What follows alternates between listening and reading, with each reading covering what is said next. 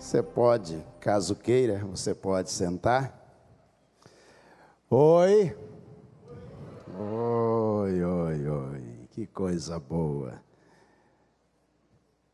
Vocês querem falar no microfone hoje? Quantos querem falar no, ao microfone, digam amém.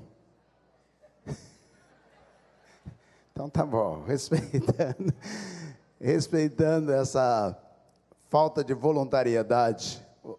Vamos abrir a Bíblia, a palavra de Deus em João, capítulo 11.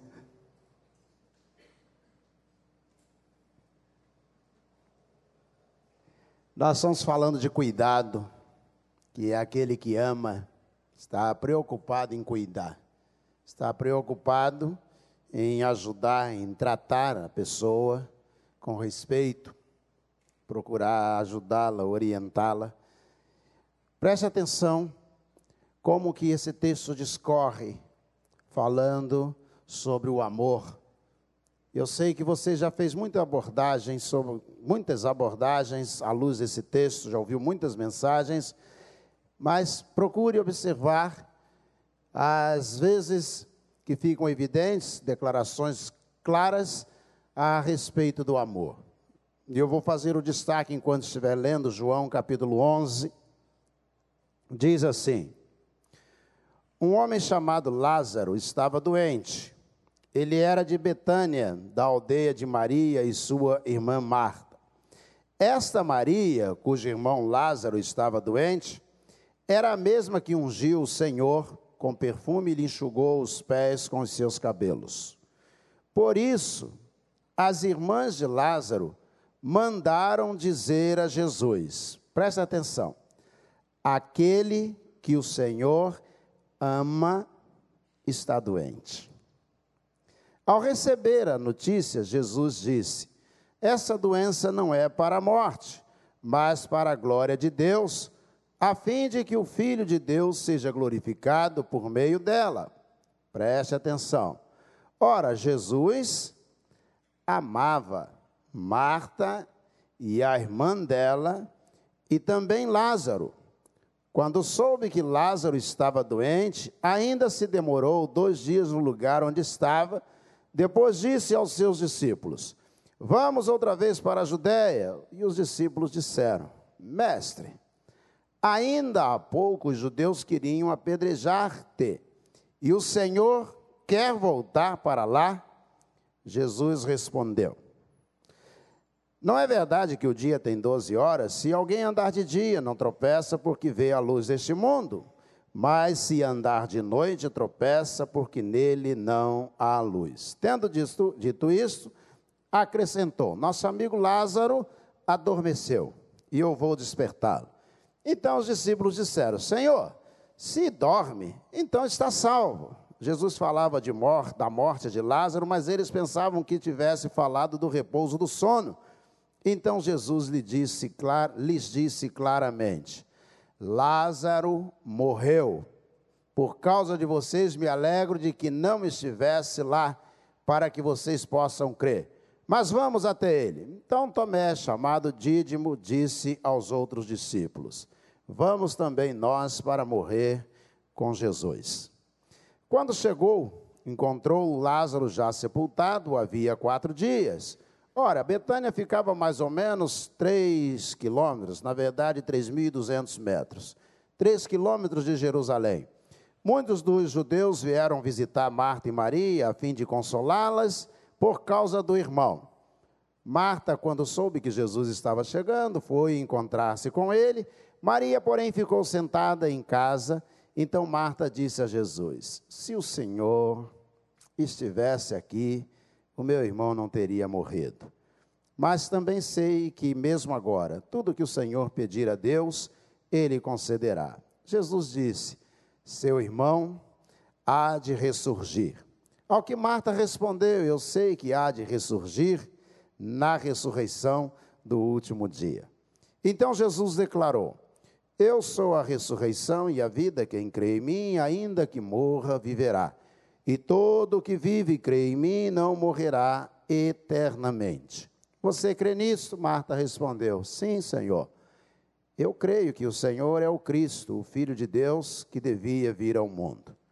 Depois de dizer isto, Marta foi chamar Maria, sua irmã, e lhe disse em particular: O Mestre chegou e está chamando você. Quando Maria ouviu isso, levantou-se depressa e foi até ele, pois Jesus ainda não tinha entrado na aldeia, mas permanecia onde Marta o havia encontrado. Os judeus que estavam com Maria em casa e a consolavam, vendo-a levantar-se depressa e sair, seguiram-na, pensando que ela ia ao túmulo para chorar. Quando Maria chegou ao lugar onde Jesus estava, ao vê-lo, lançou-se aos pés, dizendo: se o Senhor estivesse aqui, o meu irmão não teria morrido. Quando Jesus viu que ela chorava e que os judeus que a acompanhavam também choravam, agitou-se no espírito e se comoveu profundamente e perguntou: Onde vocês puseram o corpo de Lázaro? Eles responderam: Senhor, venha ver. Jesus chorou. Então os judeus disseram: Veja, prestem atenção, o quanto ele o amava. Mas alguns disseram: Será que ele que abriu os olhos aos cegos não podia fazer com que Lázaro não morresse?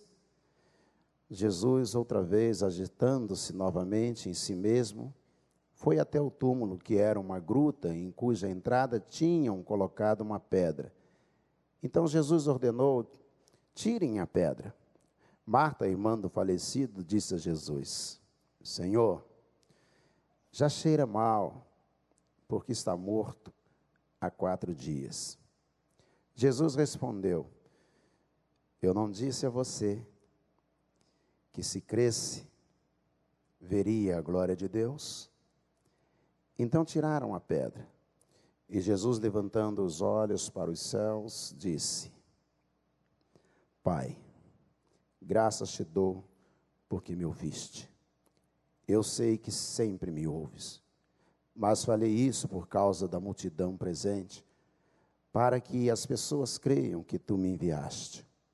E depois de dizer isso, clamou em alta voz: Lázaro, vem para fora. Aquele que tinha morrido saiu, tendo os pés e as mãos amarrados com atadura e o rosto envolto num lenço. Então Jesus lhes ordenou: desamarrem-no e deixem que ele vá. Senhor,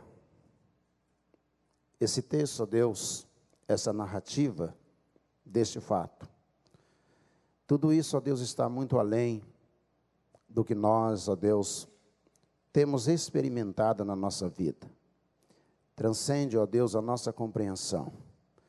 Mas nós não queremos, ó Deus, nessa noite, uma compreensão.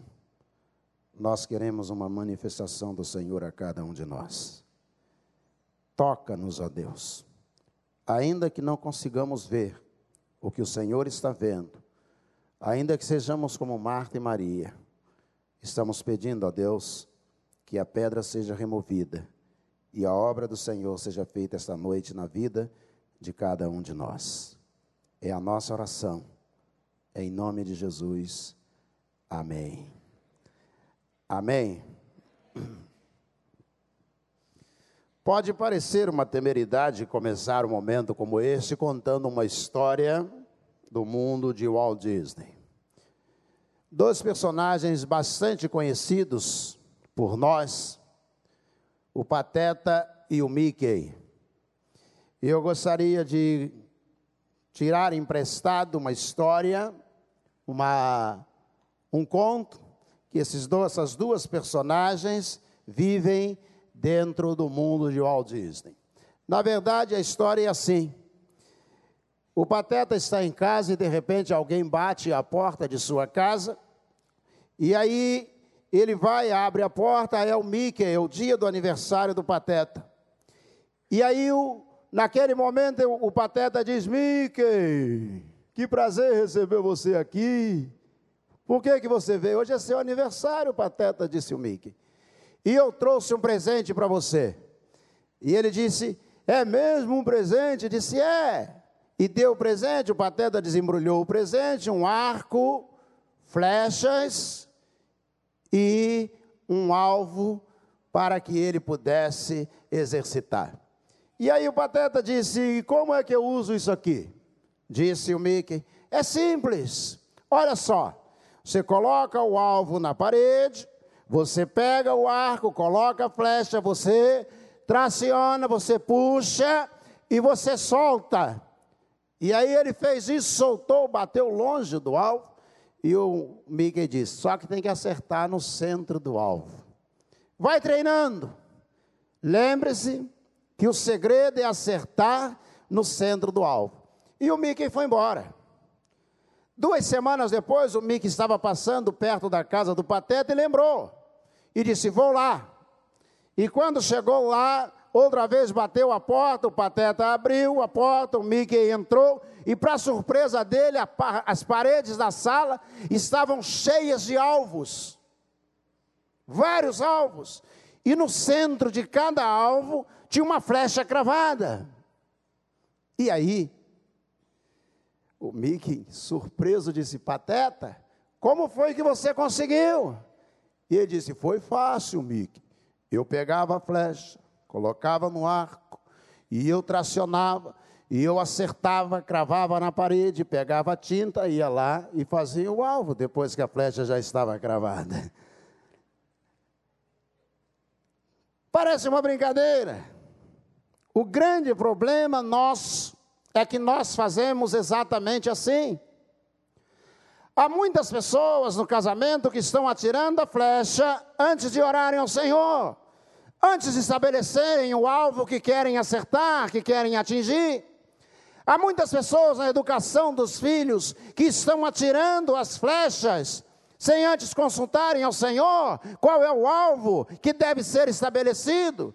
Há muitos empresários atirando flechas nas suas empresas, nas decisões que estão tomando, e depois estão não estão preocupados em perguntar ao Senhor qual a decisão, qual é o alvo que devem colocar. E sabe o que acontece?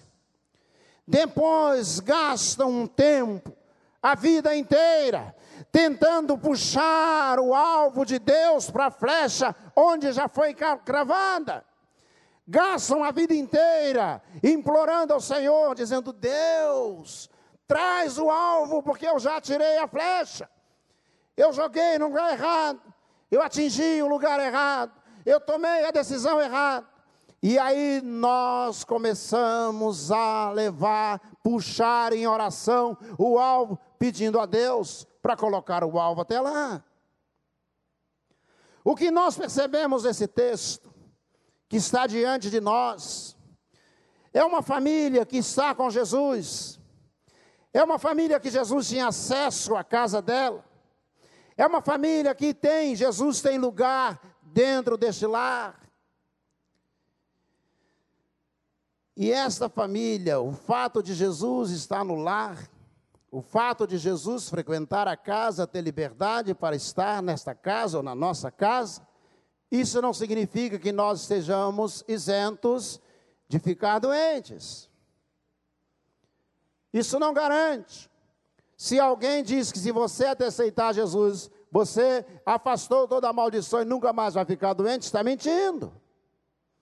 Porque me espanta quando Paulo diz a Timóteo: Timóteo, eu orei por você, pela sua enfermidade, pelo mal do estômago que você tem. Mas toma um pouco de vinho, porque você, eu não consegui, você continua doente do mesmo jeito. E eles ficam, ele fica doente. E as irmãs Marta e Maria estão olhando e estão vendo que ele vai morrer. E aí nós percebemos três tipos diferentes de manifestações de amor. De gente que é capaz de amar. Gente que está cuidando em manifestação de amor. O primeiro deles que eu gostaria de destacar é o mensageiro. Marta e Maria chamam o mensageiro e dizem a ele: Nós queremos que você vá até onde Jesus está e que você diga a ele que aquele a quem ele ama está doente. O mensageiro não é parente de Lázaro, não é parente de Marta e Maria. O mensageiro não está inserido no contexto da família, senão por uma relação que está que extrapola qualquer grau de parentesco. E há pessoas que podem se manifestar em amor, podem cuidar em amor, mesmo que você não esteja diretamente ligado à pessoa. Quem ama, cuida, não necessariamente do parente. Quando você estende a mão, quando você oferta para a ação social da igreja, quando você dedica um tempo do seu trabalho, seja você dentista, seja médico, psicólogo, seja você um preparador físico, seja o que for, quando você tira um tempo para vir aqui, cuidar das pessoas, da beleza das pessoas, do cabelo, da maquiagem, dos dentes. Você não tem uma relação direta com aquela pessoa, mas você está se manifestando em amor. Esse mensageiro não é da família, provavelmente. E ele vai, vai se deslocar, vai até onde Jesus está, vai gastar tempo, vai gastar trabalho, vai gastar esforço porque ele quer participar em amor no momento em que Lázaro está enfermo. Quando assumi a igreja de Petrópolis, a primeira igreja, há 29 anos atrás, é que eu pastoreio desde pequenininho, por isso que eu estou tanto tempo no ministério, eu sou jovem ainda. E quando assumi a igreja, a igreja, centro, a igreja está no centro da cidade, muitos meninos de rua, e aí um dia alguém disse, pastor, a gente tem que fazer um, alguma coisa por esses meninos. E eu digo, o quê? Não sei, pastor. O que, é que eles precisam? Eu disse, primeiro de comida. Eu disse, então amanhã a gente começa a fazer comida para eles. E nós começamos um movimento na igreja, e as pessoas começaram a abraçar aquele movimento. Aqueles meninos não eram meus filhos, não eram meus amigos, não eram, não tinha relação com os membros da igreja, com as pessoas que estavam ali. E nós começamos a fazer um sopão para os meninos de rua. Começamos a cuidar. Vieram 5, 10, 15, 20, 30, e nós continuamos cuidando. E muitas vezes a gente pensa assim: quem está na rua é alguém que não teve oportunidade de estudar, não teve uma família equilibrada, não tem gente que possa ajudar, não teve chance alguma na vida, por isso é que ele está lá. Eu me lembro de um dia, de uma vez por semana eu sentava à mesa com eles para comer no sopão, e a mesa comprida, eu ia lá, sentava junto com eles. Eu lembro que um deles um dia falou assim para mim: O senhor também é da rua? Aí eu falei, mais ou menos. Não sou da rua. O senhor tem casa? Eu falei, tenho. Aí ele falou, por isso que o mundo não vai para frente. Ele não sabia quem eu era. Ele falou assim, por isso que o mundo não vai para frente. Tá vendo? Vem aqui se aproveitar para comer a comida da gente. Eu estava sentado ali, celular no bolso, em outra ocasião, e um jovem, uns 29 para 30 anos de idade, se aproximou e disse assim: Você me empresta seu telefone? O que, é que você pensa logo? Pode falar. Vai arrumar meu celular. Vai sair correndo com meu celular. E aí eu disse: Você precisa fazer uma ligação? E ele disse: É, eu necessito. E o necessito é diferente de eu preciso. O jeito de responder, e eu arrisquei. Tirei o telefone, lembra do StarTech? Tirei o StarTech do bolso, aquele que abria assim. Dei na mão dele e fiquei pronto para correr atrás dele. Dei na mão dele, ele deu dois passos para o lado, e ele discou. E aí ele chegou mais para o canto, e eu fui mais para perto dele. E aí ele conversou baixinho, colocou a mão, conversou com alguém. E ele foi conversando, conversando, conversando. E de repente terminou. E eu vi que ele estava com os olhos molhados de lágrimas. E ele me devolveu o celular, voltou e sentou para comer. Eu peguei o celular, Saí, fui para o cantinho, olhei o número, mandei rediscar. Discou, e uma mulher atendeu do outro lado, desesperada. E aí eu disse, ela falou, quem está falando? Eu disse, quem está falando aí? Ela falou, quem é esse que falou ainda há pouco no seu celular, no seu telefone? Quem é? Cadê ele? E eu disse, eu sou o pastor da igreja batista, o celular é meu. Quem é você? Eu sou a mãe dele. Aí eu, eu disse, você é a mãe dele? Disse, ela disse, sou. Não deixa ele sair daí, não. Ele é médico, ele é pediatra, ele está na rua. Segura ele aí. E eu tremendo com o celular na mão, eu disse: Ele? Senhora tem certeza? Disse: É, ele é médico. Ele se decepcionou numa cirurgia, frustrado. E ele abandonou tudo e foi para a rua. E tem três anos que eu não vejo meu filho. Onde ele está? Segura ele aí. Eu disse, oh, eu vou tentar. Como é que eu vou segurá-lo? Eu estou na primeira igreja batista de Petrópolis e ela partiu de Paraíba do Sul para a primeira igreja batista de Petrópolis. E aí eu falei, e agora? Como é que eu seguro esse cara? Eu pensei, eu posso ficar andando atrás dele na cidade com o celular para ela me ligar. Aí cheguei perto dele, sentei, falei, e aí, tudo bem? Aí, pô, o senhor foi lá rediscar para o número que eu liguei, né? Falei, é. E por quem atendeu? Foi sua mãe. Ela mandou o senhor me segurar aqui, né? Aí eu falei, ela está desesperada, rapaz. Falou, é, está na hora de eu voltar para casa.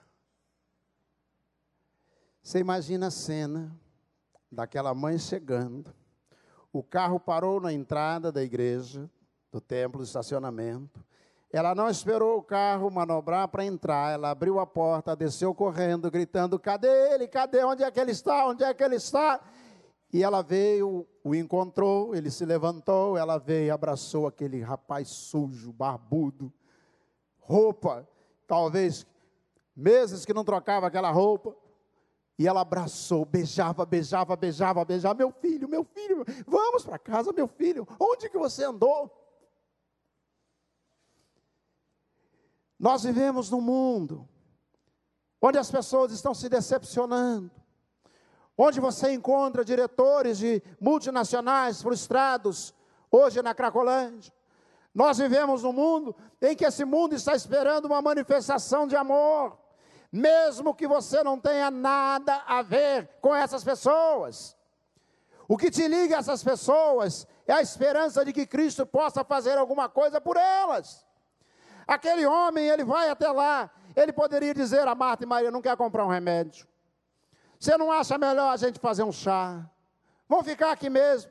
Elas disseram: chama Jesus, vai lá, chama Jesus. Jesus ama, Jesus vai fazer alguma coisa por ele. E quando você pega alguém na rua e leva até Jesus, quando você pega alguém chorando na sua vizinhança e leva até Jesus, e quando você pega alguém que o casamento está desfeito, está no fundo do poço, e você leva até Jesus, você está fazendo algo, alguém que não tem nada a ver com você. Jesus Lázaro, aquele a quem o Senhor ama, está precisando.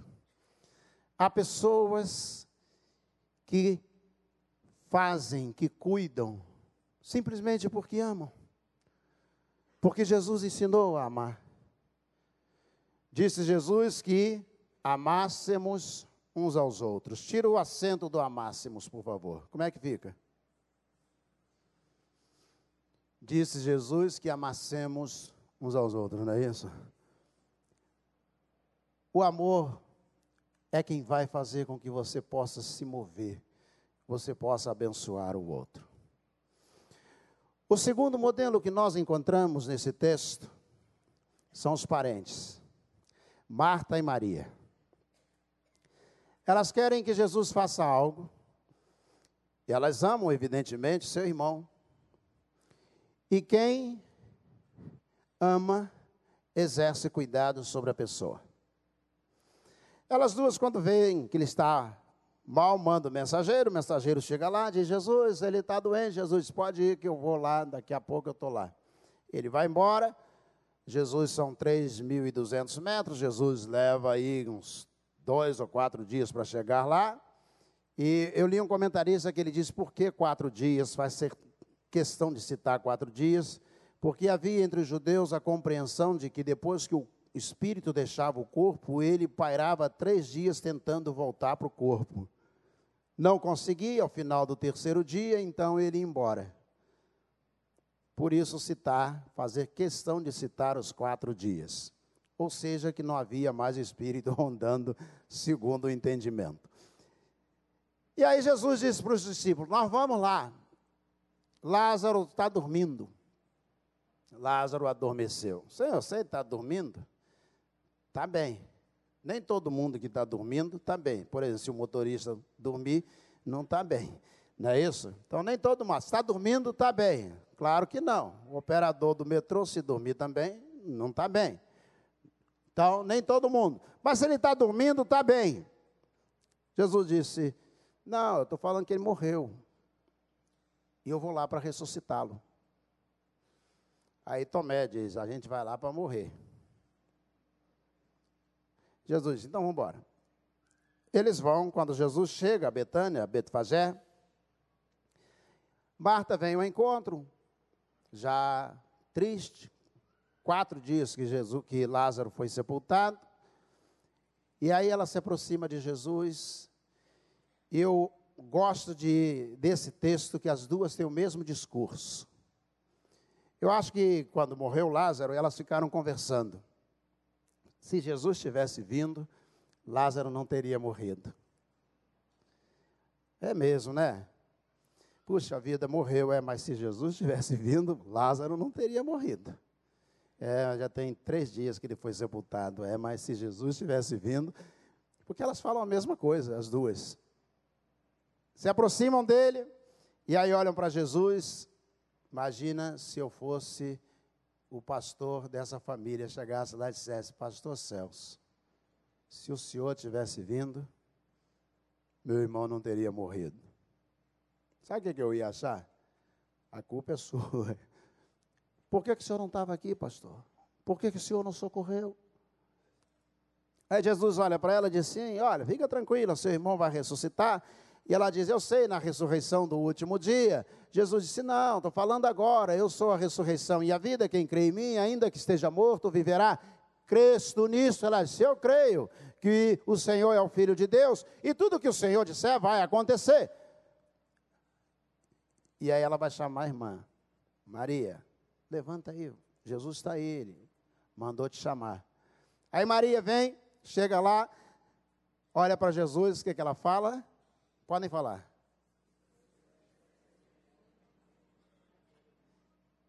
Ela falou mais ou menos assim, mesmo que de luto, igual vocês falaram. Vamos lá, de novo, vamos, vamos, vamos ensaiar. Aí Maria vem e tal, chega perto de Jesus, aí ela olha para Jesus e fala: Isso. Meu irmão não teria morrido se o Senhor estivesse aqui. Aí Jesus pergunta: onde foi que vocês colocaram o corpo? Onde é que ele está? Senhor, já tem quatro dias. Cheira mal. Os que estão ali estão dizendo: é, ele poderia ter feito alguma coisa. O grande problema é que quando você, Jesus, vem em amor para se manifestar essa família, vai encontrar pessoas que estão presentes fazendo considerações contrárias, ou seja, criticando, sejam criticando. Você já começou a fazer alguma coisa e alguém começou a criticar você? Não precisa falar um nome, não. Aqui na igreja? Não, aí mesmo é que não precisa falar um nome. Você já fez alguma coisa? Os pastores não, o pastor não passa por esse problema. Você já começou a fazer algo e alguém começa a criticar você? Deixa eu contar a você uma história que o Novaes me contou quando nós dois éramos crianças. Pastor Novaes, Carlos César Novaes. E é possível que alguns conheçam. É a história de um barbeiro. Diz que Sabe essas pessoas que tudo que veem criticam? Sabe? Qualquer coisa que você faça, essa pessoa critica. O barbeiro era assim. Não, não era batista, não. E aí, tudo ele reclamava. Um dia ele estava trabalhando, entrou um homem bem aparente, cabelo um pouco mais comprido, não é o meu caso. Entrou, sentou, e aí, para cortar, que o cabelo fosse cortado, e aí o barbeiro disse a ele: cortar o cabelo, isso é importante. Ele disse: é, eu vou viajar. Aí o barbeiro disse: viajar nesse tempo de crise? É, eu tenho que viajar, eu vou para Roma. Se Roma, rapaz, se eu fosse você, eu ia para outro lugar. Tudo ele via defeito. Fosse você, eu iria para outro lugar. Aí o rapaz disse: Não posso. Eu já comprei as passagens aéreas. Você vai por onde? Vou pelas aerolíneas. Disse assim: Rapaz, essa empresa é muito ruim. O serviço de bordo é ruim. Eu ouvi dizer que a alimentação é ruim, que eles são unha de fome para dar alimentação dentro do avião. Se eu fosse você, eu ia por outra empresa. Não posso, eu já comprei as passagens, já fiz reserva, inclusive, no hotel. Qual hotel? Hilton. Hilton de Roma. Disse, rapaz, dizem que não é bom.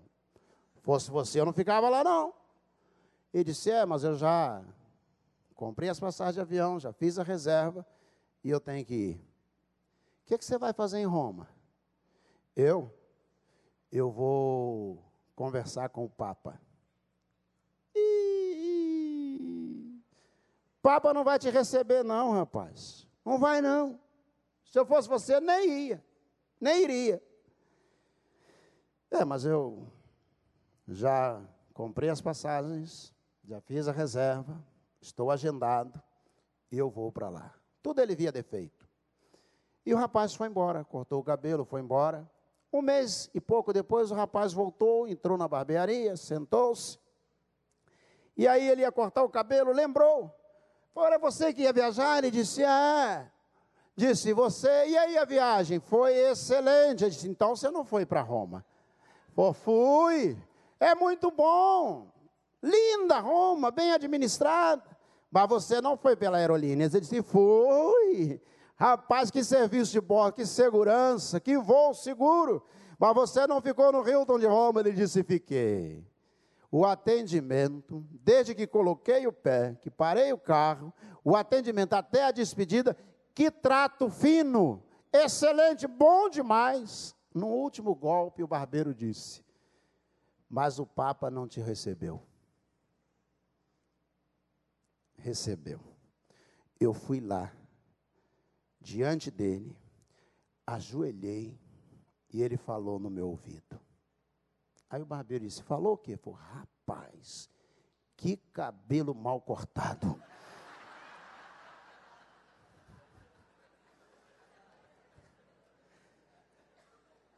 Tem alguém criticando o que você faz em amor?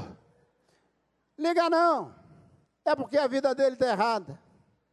Ele não consegue consertar a vida dele, não consegue fazer o que você está fazendo, então é mais fácil criticar. Se você está num projeto social, se você está num grupo musical, se você está na evangelização, se você está na construção, não liga, sempre vai ter alguém reclamando. Sempre vai aparecer alguém criticando o que você está fazendo, porque há pessoas que são especialistas em crítica. Eles, essas pessoas observam e alguém que está em amor, cuidando dos outros. Eu me lembro de uma senhora da igreja que disse: Nunca mais eu bebo água no bebedouro da igreja por causa desses meninos de rua. Adivinha o que eu disse? Vai beber água em casa. Sua casa tem geladeira, tem água. Eles não têm. Onde tomarem água, eles vão beber água no bebedouro da igreja. Sempre Jesus chegou lá e disse: Vamos lá, vamos até lá. E aí algumas pessoas vão atrás, chorando, e são ali. Jesus se aproxima, olha para a caverna, e tem uma pedra na caverna. Jesus disse: Vamos tirar essa pedra da caverna. Retirem a pedra da caverna. E aí está todo mundo, um silêncio sepulcral, esperando para ver o que, que vai acontecer. E aí Jesus diz assim: Pai, eu te agradeço porque o Senhor me ouve. Eu sei que o Senhor sempre me ouve, mas eu tenho dito isso para que eles creiam que tu me enviaste. E virando para a sepultura, Jesus disse: Lázaro, Sam Tipton diz: se Jesus só dissesse, vem para fora, sem falar o nome de Lázaro, vinha todo mundo. Jesus olhou e disse: Lázaro, vem para fora. E aí Lázaro apareceu. Se sou eu, corria, mas Lázaro apareceu, ficou todo mundo. Jesus disse: desamarrem-no. Desamarrem-no. Além da manifestação do mensageiro, o cuidado de amor das irmãs de Lázaro, toda vez que você se manifesta, que você se voluntaria para ajudar alguém em amor, pode ter certeza que Jesus recebe a pessoa que você está levando até Ele. Toda vez que você se ajoelha para orar e diz: Senhor, abençoa o meu vizinho. Eu estou escutando a discussão do casamento dele. Senhor, abençoa o filho do meu vizinho, aquele que mora aqui na rua. Eu passei agora, ele está usando droga lá na esquina, Senhor. Toda vez que você leva alguém até Jesus, pode ter certeza que Jesus se manifesta em amor sobre a vida dele. É preciso você acreditar ir lá chamar Jesus como mensageiro.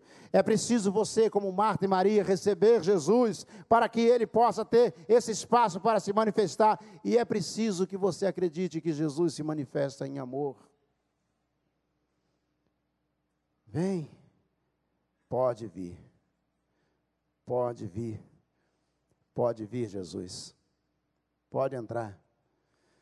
Tem quatro dias, ele cheira mal, não faz diferença nenhuma. Faz diferença. Não faz diferença alguma. Lázaro vem para fora e quando eles veem Lázaro vivo, o texto nos diz, Jesus diz, desamarrem-no. Desamarrem-no. Jesus está se referindo, evidentemente, às amarras, lençol rasgado, porque antigamente não tinha caixão como nós temos. Meu pai me contava que lá na roça, no interior, um dia morreu um camarada, ele morreu com elefantias e, sabe, a perna fica desse tamanho assim. E ele morreu. E meu pai disse que a grande luta para conduzir aquele homem. Mas meu pai disse uma coisa interessante: que enquanto aquele homem estava vivo, a vida dele era um espelho em que você via a presença de Deus. Deus se manifestando. Quando nós permitimos que Jesus possa se manifestar na vida de alguém, ou na nossa vida, ou na vida da nossa família, você começa a desamarrar um casamento desamarrar alguém amarrado às drogas, desamarrar um problema de relacionamento com os filhos, desamarrar, desamarrar. Desamarrem-no e deixe que ele vá. Quantos aqui foram desamarrados por Jesus? Digam amém. É disso que Jesus está falando. Dia 20 de julho de 1980, eu fui desamarrado. 20 de julho. Recebi uma Bíblia. Levei a Bíblia, a Bíblia foi me dada pelos Gideões Internacionais. Levei para casa aquele exemplar e fui ler o exemplar. Sozinho dentro de casa, estava em férias, mês de julho, férias na faculdade, fazia engenharia, minha primeira faculdade. E em férias eu vivia lendo. Eu gostava, ainda gosto muito de ler. Meus pais, um casamento fracassado, completamente fracassado, e eu encontrava refúgio nos livros, trancado dentro do quarto, me trancava no quarto e me punha a estudar. E naquele dia, eu sentei de manhã, olhei para a estante, poucos livros que tinha, e fiquei pensando qual livro que eu vou ler.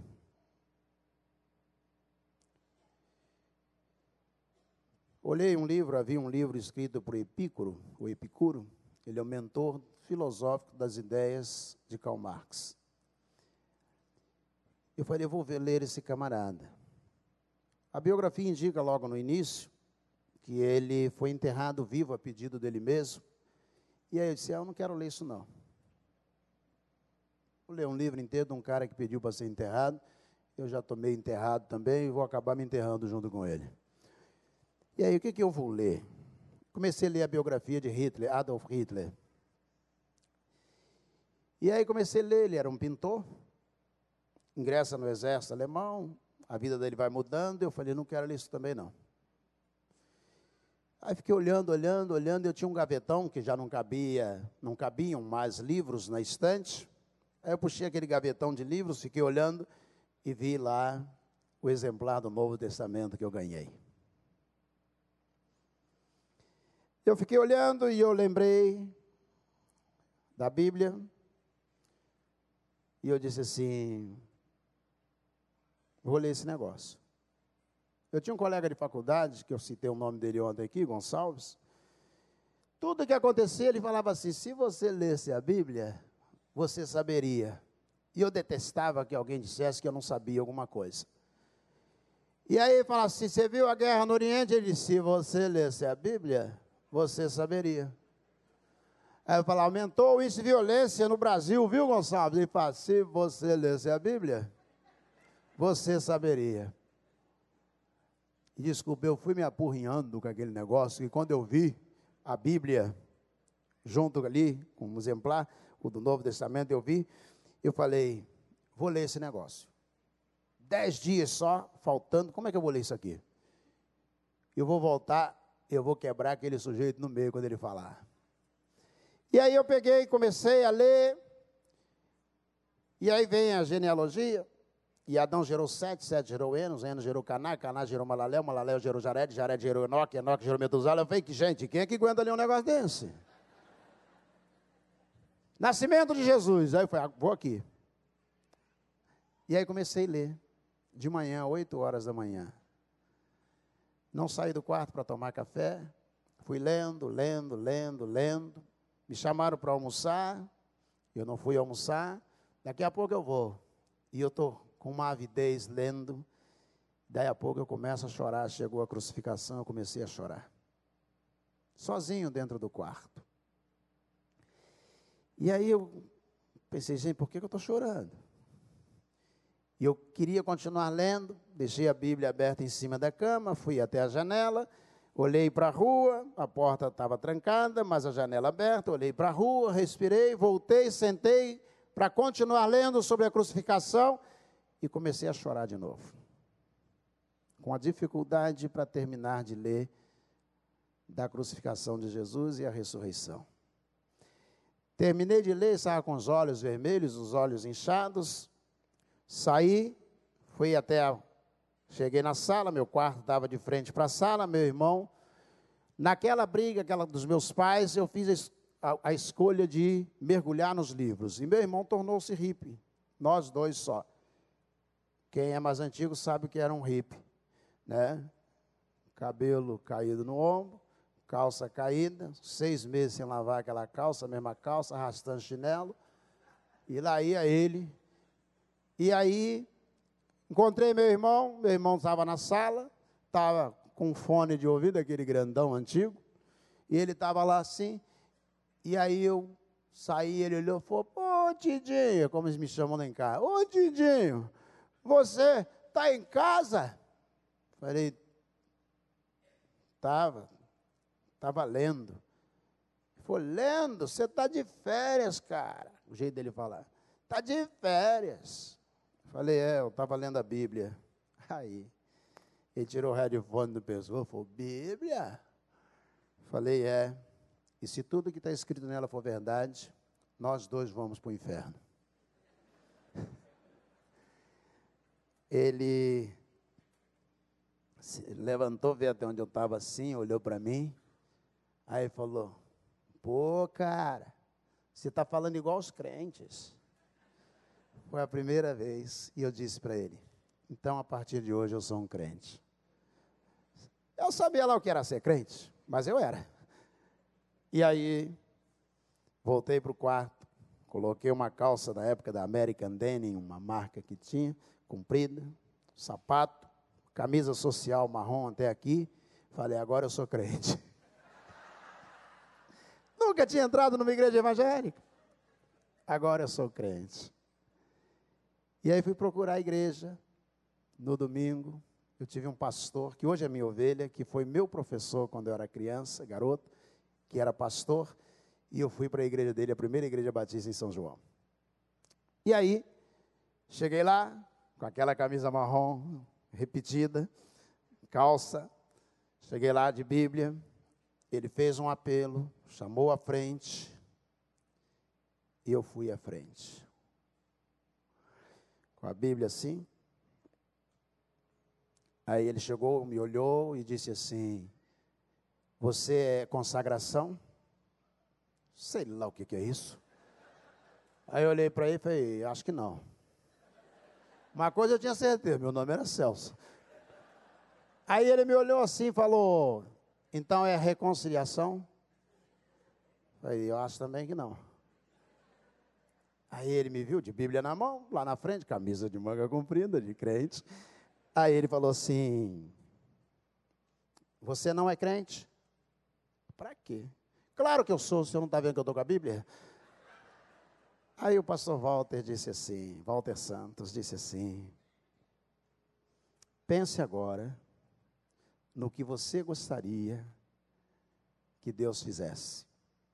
O que que você quer dizer para Deus pela primeira vez? Eu fechei meus olhos, apertei a Bíblia contra o peito e disse: Deus, nunca mais eu vou brigar com meu pai. Olha o que, que o Evangelho faz. Nunca mais eu vou brigar com meu pai. Nunca mais. E aí terminou aquele momento, oraram, anotaram o meu nome me apresentaram. Isso aqui é o irmão Celso. Sou irmão, lembram? Oi, irmão, oi, irmão. Virei irmão de um monte de gente ao mesmo tempo. E aí eu fui para casa. Meu pai tinha vários comércios, cada comércio tinha um salão de sinuca e um bar. Falei, agora eu sou crente. Eu não posso trabalhar mais nos bares, vender bebida. E agora? E aí eu estava lendo a Bíblia, sentado num dos comércios. Chegou um camarada chamado Durval e disse assim: Bota uma cachaça para mim. O cara estava chumbado. Bota uma cachaça aí para mim. Só eu e ele. O Roberto tinha saído, o Antônio tinha saído, os, os que trabalhavam lá, e só eu estava lá. Aí eu falei para ele: Não coloco não. E o cara doidão, falou assim: Eu tenho dinheiro. Pegou o dinheiro, botou em cima do balcão. Eu falei: Mas eu não vendo. Aí ele falou: Não vende por quê? Aí eu me aproximei do balcão falei: Olha para você. Você acha que Deus está feliz do jeito que você está? Aí ele ficou me olhando.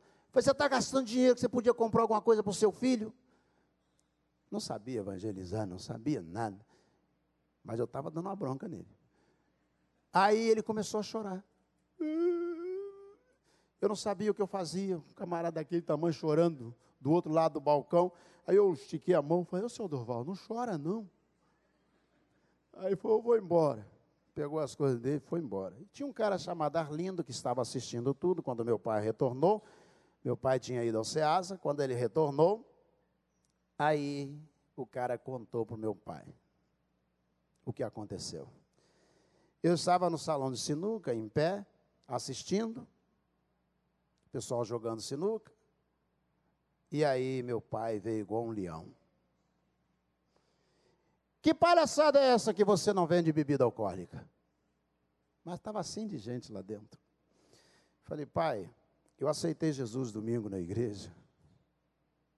E eu agora não posso mais vender bebida alcoólica. Quando você ficou doente, eu comprei remédio para você com dinheiro de bebida alcoólica.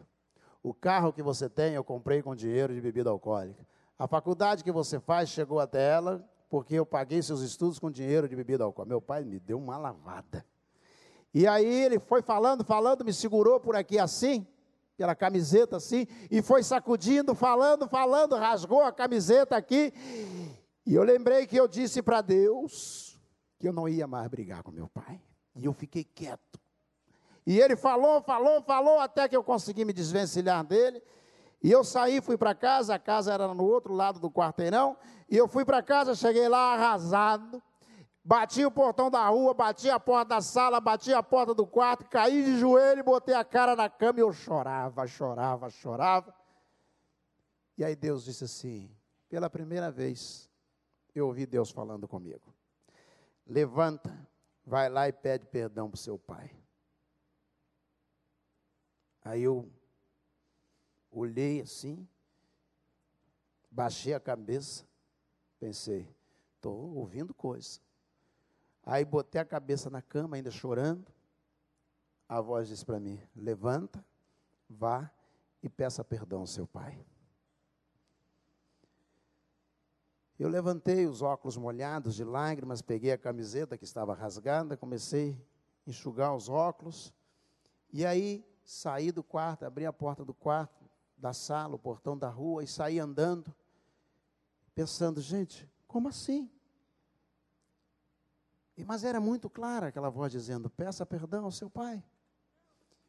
E eu cheguei, sabe aquelas portas de salão? Salão? Aquela que você chega assim, ela abre assim. Parecia que o diabo tinha convidado todo mundo que morava na rua para estar lá naquela hora. É a principal característica do cristão. Jesus disse: Amai. Amai a Deus acima de todas as coisas. E ame ao próximo como a você mesmo. Isso é o maior de todos os mandamentos. Eu não sei como está a sua vida. Talvez você esteja aqui no meio de uma grande luta. Você tem dificuldade de perdoar, de pedir perdão. Deixa Deus mover o seu coração. Pega a sua lista de pessoas que você não perdoa e coloca agora diante de Deus. Diga só isto: Deus, eu não consigo, mas se o Senhor me mover, eu conseguirei. Se o Senhor me der um coração perdoador, eu vou conseguir. Deus, eu não consigo amar fulano ou fulana, ou cicrana ou beltrana, mas se o Senhor me der um coração de amor, eu estou me colocando à disposição. Eu quero orar com você. Porque só o Evangelho é capaz de fazer com que alguém olhe para você e diga: Você não é mais a mesma pessoa. Só o Evangelho. Eu quero orar por você. Se você sentir o desejo, fique de pé dizendo: Há coisas que precisam mudar em mim, pastor. Fica de pé também, aí no seu lugar. Isto, isto, isto, isto. Fica de pé dizendo: Tem coisas que precisam mudar. Há pessoas que eu preciso perdoar. Isto, isto, isto, isso. Deus abençoe, Deus abençoe, Deus abençoe. Há outras pessoas que sintam ou que sentem o mesmo desejo, vou pedir que fiquem de pé também, dizendo: Deus, move meu coração. Eu estou querendo Deus perdoar, mas eu não consigo nem ficar de pé. Começa, Deus, uma obra no meu coração. Isto, isto, isto. Há mais alguém? Fique de pé em nome de Jesus. Há mais alguém? Fique de pé em nome do Senhor Jesus. Enquanto eles estão cantando em voz média, eu quero que você ore ao Senhor. Eu tenho certeza que Deus também há de tocar o coração de outras pessoas.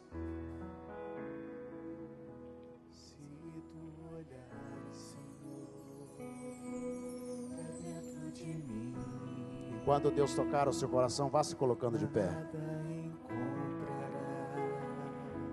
Isto. Isto.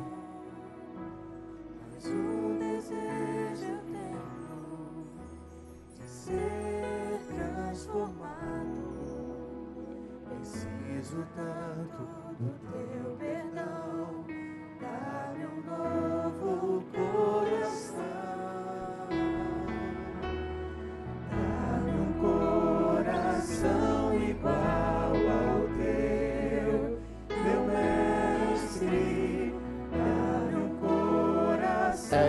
Você quer. Você que está de pé, vem andando aqui para frente. Eu vou descer. Eu quero orar junto com você. Deixe o seu lugar e venha. Você que está de pé, vamos orar juntos. Isso, vem para cá.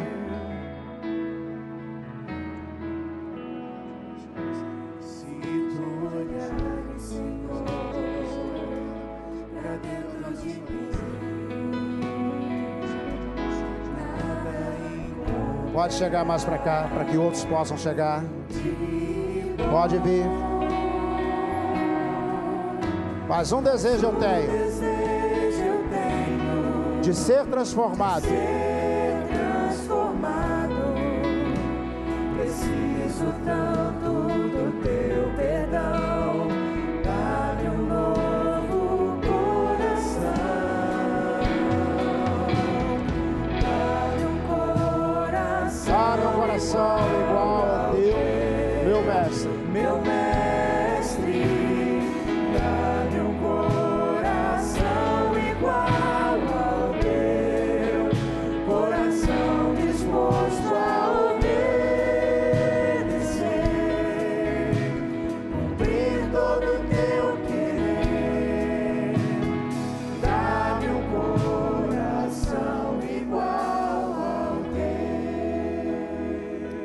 Antes de cantar mais uma estrofe, eu fui ouvir uma vez um pregador londrino muito famoso, John Mayer Stott. E ele contou uma história, uma, um fato que eu nunca mais esqueci.